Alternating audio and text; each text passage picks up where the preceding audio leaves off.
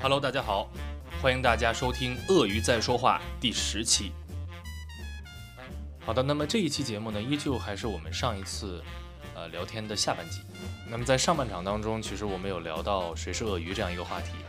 也有聊到啊、呃比较火的李佳琦事件。那么这一期呢，我们也是由这样的话题继续延展到啊、我们对于自媒体行业的一个看法。那么话不多说，我们继续。因为你要去改变一个人的思维方式很难。对那面试的时候其实就是在找跟自己思维方式差不多的人啊。所以为什么要做这个节目呢？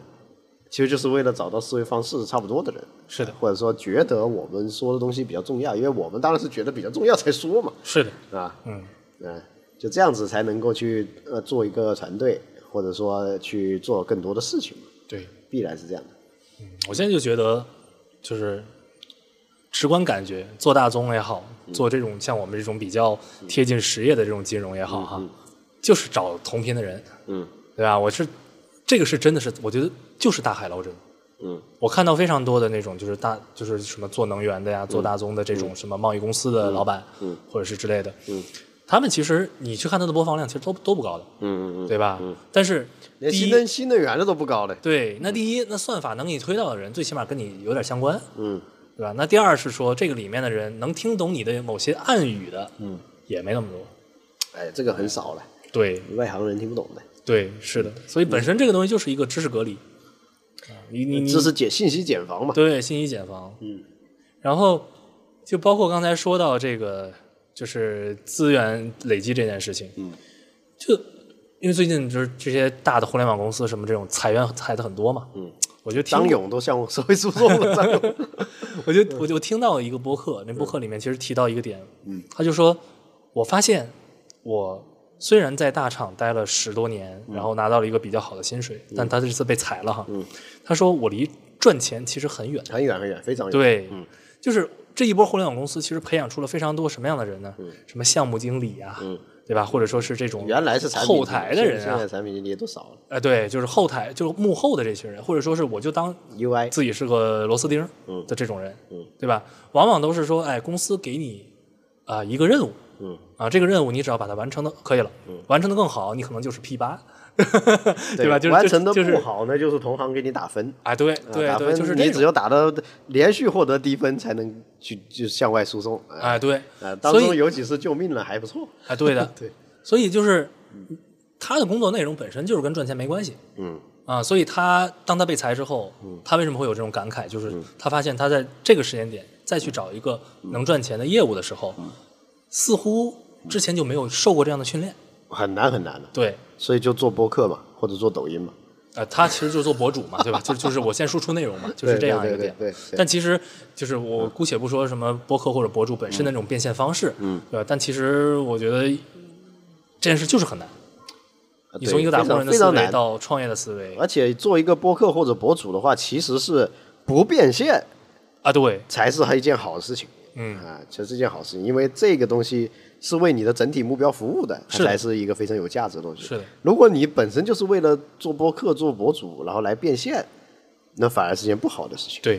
就我们之前是嗯做过，就哎，这个不好提前 女友，对，但是哎提一嗯提，挺 不好提前女友，但但之前呃博主很火的时候，我们也其实就是说白了包装过他，嗯，那时候肯定做广告嘛，对吧？肯定都都会往这方向去去去探一探，包装过他，嗯，然后就你就会发现，前面当你不做任何变现内容的时候，你的粉丝量涨得很快，嗯，然后当你决定你要变现，开始接第一个广告的时候，其实就是一波粉丝大筛选，嗯啊，我们赶的那个时间点其实还好哈，还嗯好、还稍微好一点，就是。呃，粉丝已经有意识了，就是，嗯对吧？他不变现，他怎么活呀？他其实有这个意识了，对吧？嗯所以就是整体的这个呃反应其实并不是很多，但嗯是我们也意识到一件事儿，嗯，就是你只要变现，它就是在消耗你的信消任耗成你的存量资源，对，消耗你的存量资源，对对对对。所以后面会发现，就包括我这一年自自己开始做做东西的时候，我就会发现，你想做自媒体 OK 的，嗯，你就两条路可选，嗯，第一条路非常简单粗暴，就是从我吸引来的第一个流量开始，我就是要变现，嗯嗯，啊，我就我就是打广告，你你不要跟我搞那些事情，嗯啊，那另外一种方式是什么？就是这个东西你就把它单纯当做巨人的一个东西，嗯嗯嗯，对吧？巨人的一件事儿。对，啊，你就不要想想变现的事情，你可能是我要的是影响力，然后再通过影响力再去怎么怎么弄。对对对，其实我们这种是直接业直接业务的，对所以我这个们就是广告呃，咱打广告这是一个这呃很对的一件事情。第二件事是，呃，全部也是巨人，但巨的人也是 也是跟这些行业非常关有关系的，跟我们的主营业务有很大关系的，所以这个是挺好的。没其什实么还关系是打广告，然后去巨精准的人嘛。对，对吧，我是做自媒体做了很多年的，嗯，我是零八年就有豆 瓣了，零二零零八年嗯就有豆瓣了，然后我是呃呃微博，我是二零二零二零年就做做的就很好，嗯但也不是说一几年就开始做了，就那两年发了一下力吧，嗯，啊，但是那个时候有一个公众号做的也不是这个金融金融跟钱相关的，而是做原来咨询行业相关的，嗯，那些人就受不了啊。就是你给他输出内容还是非常干货的内容，他就很高兴，他甚至想叫你爸爸。嗯，那么你接到第一个广告，也就跟光光说的一样，接到第一个或者是接到几接了几个广告，那广告也没多少钱嘛，一个对广告几百块对，啊，他就开始对你进行道德审判，你竟然敢接这个啊，你对竟然敢接这个投钱的或者什么的广告，我说那你不知道这个是广告吗？ 你都看出来了，你还有什么说的呢？啊，那我就一直要给你输出干货吗？一共也就这这这这这几千个粉丝，那个那个公众号才几千粉丝嘛，呃，还比微博差得远了。嗯啊、我说你有什么好道德审判我啊、 对吧？老师嗯看得开。 对对啊，而且、呃、后面我就不跟了，因为公号的内容是因为它的拉黑机制太不完善，你把它拉黑了，他还看得到，啊，所以会变成一堆人追着你。嗯因为他又骂不过我嘛， 所以他就不不断的就对对你这样子嘛，嗯啊啊，但微博的就比较好嘛，微博我直接拉黑了就再也看不见了嘛，嗯啊，所以微博就一直一直都交给我团队的其他成员都在干嘛，现在还在干，嗯啊，但其实就是说到这个事情啊，就是老师算看得开的人，嗯，很多博主，尤其是小姑娘，嗯，就是做穿搭呀，做什么美妆啊这些博主，嗯，他们在最开始变现，嗯，然后呃受到粉丝的这些攻击的这个时间点上的时候，他们是会陷入抑郁的。嗯嗯，这个这是一个很大的落差，就是之前大家都捧着他，嗯，一旦变现开始骂你，这个地方本身就是会让你产生一个心理上的一个巨大的起伏，然后尤其小女孩儿，对吧？她那她其实这个起伏就很容易影响她自己的心情，嗯，对，所以那个时候我记得也给一些小的博主，呃，就是就或者说成长期的博主去做咨询，他们问我问过我们说，你什么时候去做变现会比较合适？嗯，我们那时候其实就给到两个结论，就是做博主的第一天， 这是一种对，要不然就是什么，就是你要去算一个呃粉丝量，嗯嗯，这个粉丝量就是一方面是，嗯，你能够算出来损失的那些粉丝对你来讲不算什么事儿，嗯嗯对吧？并且你获得的那个就是广告费，嗯，是能够 cover 住你的心理上的这个落差的，嗯嗯，对吧？你比如说，我现在就就咱就说小红书嗯哈，就这个可能最近比较熟，嗯，小红书上，你比如说你现在是五万粉丝，嗯，好吧，嗯，五万粉丝，其实你变现一条广告也就几千块，嗯嗯嗯这个时候其实这个钱是不够你去、呃平衡心理的。嗯 但但假设比如说你是五十万了，对吧、五十万粉丝的时候，你可能如果一他条是五万块，一个对一对吧？个五六万块钱，对你就觉得可一以个四川省的博主，他可能一千块钱他也可 以 cover 住，啊，对， 对吧？ 就这个东西其实也要看它的变现的方式嘛，对吧？嗯，像现在很多呃，我我前同事的老婆，嗯，最近的变现方式，就他们现在小红书的变现方式已经不是接广告了，嗯，啊，都是官方去帮你招商，嗯。啊，这招商之后，不管是通过直播也好，还是是什么内短内容的方式也好，嗯啊，其实说白了还是卖货，嗯，就他，我觉得这，我觉得这个时间点现在已经比以前进化了很多了，嗯，以前是什么还藏着掖着，嗯，对吧？现在不需要藏着掖着，现在我就是变现，我就是招商，嗯，对吧？那其实现在营销加卖货是一个很好的点，对而且是一个蓝海啊。对就现在已经就是像我那家公司已经在做了，我投的那家公司已经在做，这个是蛮好的，而且对这个肯定可以持续几年的。对的，对，纯营销肯定是走下坡路了。对的，嗯。那说回来，嗯，就是说到李佳琦这个事儿，嗯嗯啊，其实我其实特别想聊的不是说他跟这个粉丝之间的，嗯，这种爱恨情仇，或者说是这个价值观这个层面，或者屁股这个层面，这个这个我觉得没有什么可聊嗯的，嗯嗯。关键想聊的是什么？就是我们应该这么想，花西子是七十九块钱里面，嗯，是七十九对吧？嗯， 这种对这对种对没错，对这我个都不忘记能了错。 嗯对，这七十九块钱里面，它到底有多少成本是给到这个？嗯我不说李佳琦，应该说给到平台或者说是给到直播这件事儿渠道吧，对嗯吧？给到渠道的，那为什么会这么高？其实我觉得这个反而是更想聊的一个事情，就是李佳琦有一件事他说的挺对的，嗯新消费品确实很难，嗯对，但它难在哪儿？嗯，这件事情其实我觉得是值得去探讨的。我又有亲身的经历嘛，嗯啊，我是二零年的下半年，呃，在上海待过一阵子嘛，那个时候有一个客户，嗯有一个做咨询的客户，他是一个创业者嘛，然后他也是做眉笔嘛，嗯那基本上跟这这些国货是同时的吧，啊，然后他做了设计嘛，做了小样嘛，做了这些东西嘛，啊，请了设计师嘛，找了代工厂嘛，嗯啊，然后他就是呃死了嘛，啊，就这样无声无息的就死了嘛，嗯然后当中是花费了不少的钱嘛，然后就就一屁股债嘛，大概就这么回事嗯，啊， 那就是他也是国货啊，他当他时一死在哪儿样呢？那找不到融资啊。找不到融资，找不到融资，啊，所以他只有那个设计跟那个代工的厂，然后就没有后续的钱了，没有后续钱，那就只有死路一条，啊，嗯那他前面就相当于自己先投入了就自己投入啊。啊。嗯，那这个他这个做法还挺 冒风险的， 一个是冒我觉得但总是就是说，其他的国货也是这样过来的，但是其他的国货就说，要不就自己的钱一下就撑起来了，嗯要不就这找投资，就跟那个呃红杉消费王城嘛，对吧？嗯前红杉投资人嘛，对不对？就那光头嘛，他不说了吗？他经常这个直播答疑的时候，他就直接讲嘛，你不要想找投资，因为没有人会给你投资的。嗯，所以我就冲着他这句话，我在 偶尔会看他，因为这确确实就很真实嘛，啊都对跟是我们平时的经历是一样的嘛。是的，就是其他的国货消费品是他的大学同学给他投的，嗯，或者是他大学同学在某机构做事哎，创投给他投的，嗯啊，他的老爸认识范伟峰给他投了，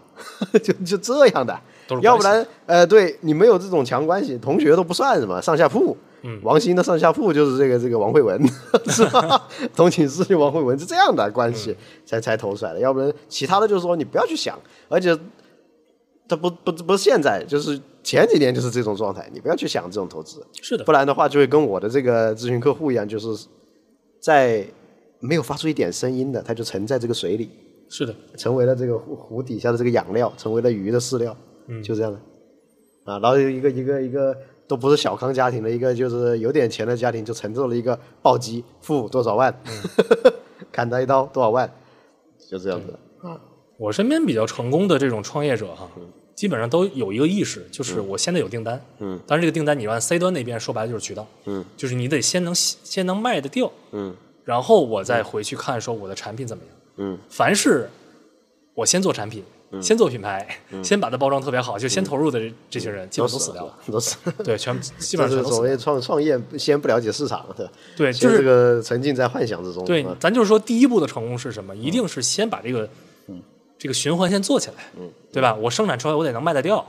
对吧？先先是有这样一个东西，嗯然后第二步才是什么？哎，我是不是要扩规模？嗯啊，然后嗯，或者是说我是不是要把我的产品打磨打磨，嗯，或者是怎么样？这是那是那是下一步的事情。嗯对，那我想说的是什么呢？就是为什么说新消费品确实很难？嗯，它难在哪儿？嗯其实我觉得是难在，首先它是个新品牌，嗯，那新品牌它的渠道成本就是非常高嗯啊。但是这个渠道渠道成本为什么那么高？嗯，其实我觉得有很多原因哈。举个例子，比如说第一，你抢不过嗯这个就是那些大品牌，嗯因为下面的经销商啊，或者说是这种呃零售商啊什么的，嗯呃，他们其实，在跟你的这个交易当中是占据主动权的嘛，嗯嗯，对吧？所以他让你降价，你就就必须要降价；他让其实你折扣，你就必须要折扣。他们都不会跟经销商那个打那么多的交道，嗯因为他们直接会信任最大的 B 端，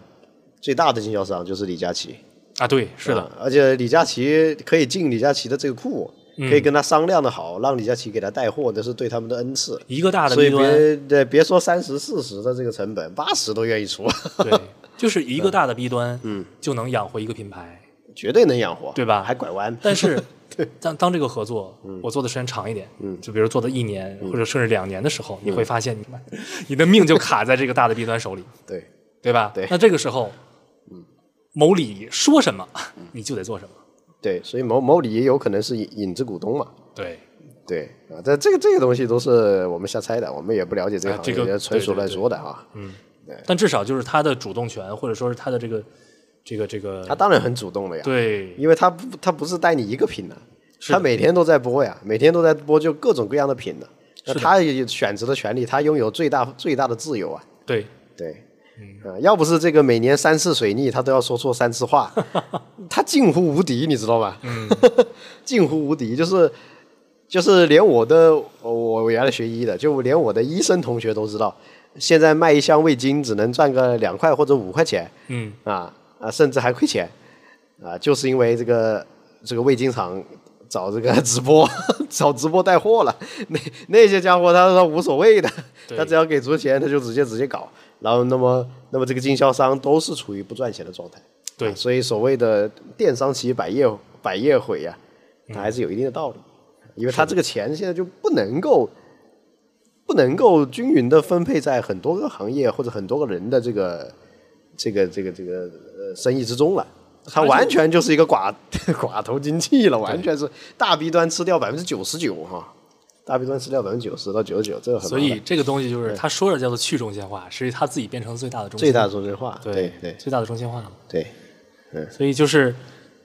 反正我见到的那些品牌都会有一个意识，就是说我不能让自己的命根子被卡在这些大弊端。嗯啊，所以他们一定会选想各种各样的方式，嗯，比如说我去拓其他的渠道，嗯，我这个所谓的其他渠道是指线下哈，嗯，或者哪怕我线下拓不了，嗯，我去拓那些我们说叫 KOC，嗯对吧？或者那种小的带货平台，因为我现在就有同就之前的同事在做这个业务，他自己呃一个小公司几个人，嗯其实 KOC 是一个蛮好的业务，对啊他们会对接呃几百个、几千个，嗯啊，这个就是小的这种什么叫什么，嗯啊，嗯小罗妈妈，我写瞎瞎瞎瞎说名字 啊，小罗妈妈，嗯或是怎么样这种，就是他就是自己小做种草，然后他其实也不在不太在意说我我我我嗯这个到底能带来多少这个是个传收播益学的理念了，对就说你在两个湖面投投下多少块石块，嗯这个石块不一定要大，嗯，你大的带货的它就是大石块嘛，嗯，小的 KOC 就是小小石块嘛，对啊，你用小石块不断的激起涟漪，就造成了这个传播嘛， 对，就这么很形象的这样的一个比喻，所以对你要研究研究传播学理论，这跟我们的 这跟我们的这个这个这个生意呢是差得很远， 是的，对，所以他们反正会做会会去做这样的事情，就是对其实就是为了啊、我不会被某里卡脖子但是你一个品牌，你要你要你最重要的是一开始是单点突破，啊，对，是这的嗯个是最重要的。单点突破之后，你去做这个这个扔石块联谊嘛，对嗯就可以了嘛，和谐共振就可以了。你没有这个单点突破，你完全靠 KOC 不行的，是的。对，不行，人家会不知道你是怎么回事。嗯对，但是呃就是说，呃，